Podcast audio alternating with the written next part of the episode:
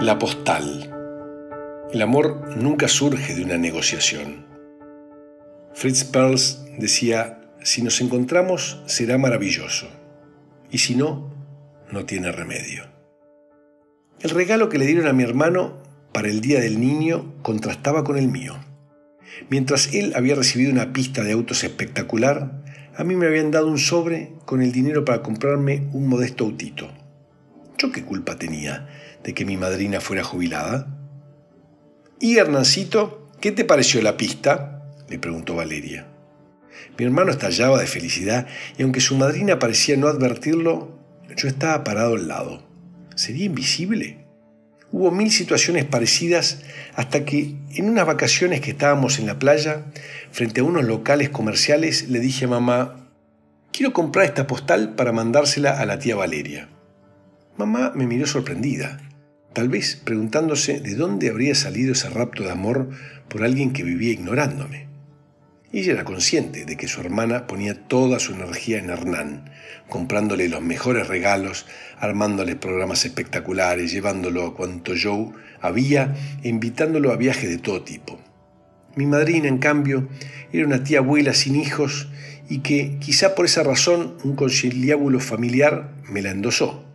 Seguramente pensaron más en consolarla a ella que en analizar si era buena o mala para mí. Eran tiempos en los que nadie miraba las necesidades de los chicos, solo la de los adultos. Mi madrina Titi era amorosa, pero al ser anciana no podía hacer casi ningún programa, ni mucho menos regalarme buenos juguetes. Pobrecita, se limitaba a darme un poquito de dinero para mi cumple, para Nochebuena, el Día de Reyes y el Día del Niño. ¿Cómo no iba a estar muerto de celos si a mi hermano lo hacían sentir el más importante del universo y yo sentía que no existía? La varita mágica había tocado al vecino y no había manera de no sentirse un desgraciado. No es fácil estar al lado del que se lleva todas las miradas, todos los mimos, todas las prioridades. Qué difícil debe haber sido la vida para Lalo Maradona. Mamá compró la postal en cuestión y yo escribí unas palabras muy cariñosas y la firmé. Traté de ocupar todo el espacio para que mi hermano no pudiera poner ni una coma. Vamos a llevársela a Hernán, así también la firma, dijo mamá. No quiero, le dije poniéndome firme. No sé bien qué cara habré puesto, pero fui lo suficientemente claro para que entendiera el mensaje. Algo contrariada, la pagó y la despachamos. Las vacaciones siguieron y yo estaba entusiasmadísimo, como alguien que planta un árbol o espera el nacimiento de un hijo.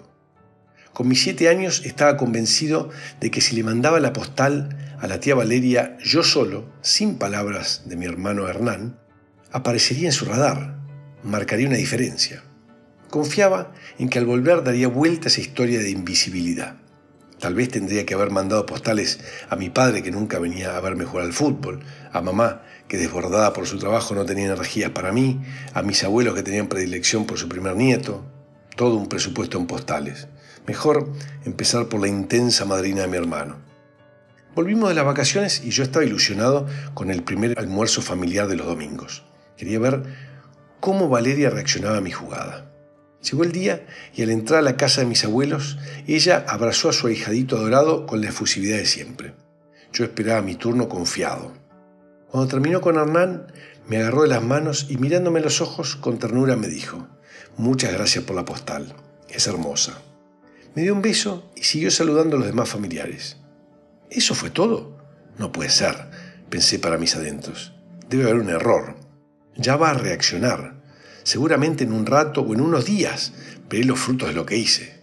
En las vacaciones mi hermano ni se acordó de ella y yo en cambio le mandé una postal divina. Pasaron los días, las semanas, los meses. Los domingos siguieron iguales que antes. No pasó nada, no cambió nada. La postal había llegado, pero su mensaje no. Con el tiempo pude ver ese episodio con una perspectiva más amplia. Mi tía Valeria fue incapaz de percibir a un chico reclamando afecto, que para colmo no estaba en África sino al lado suyo. Una pobre mujer. A su vez, pienso que sin proponérselo, Valeria me cuidó de algo muy peligroso, la idea de que el amor es algo a merecer. Su miopía no le permitió verme, pero ¿y si me hubiera premiado por lo que hice? Habría reforzado mi errónea creencia de que el amor es algo que conseguimos cuando nos portamos bien, cuando hacemos las cosas que los demás pretenden. Tuve suerte. Al igual que en otras situaciones en las que pensaba que la vida me negaba cosas, en realidad me estaba cuidando. En los parques acuáticos premian a las focas que hacen piruetas. Muchos de nuestros vínculos tienen la misma dinámica. Hacemos lo que el otro quiere para que nos den nuestro pescadito, es amor, y exigimos piruetas a los demás para premiarlos con nuestro amor. Amor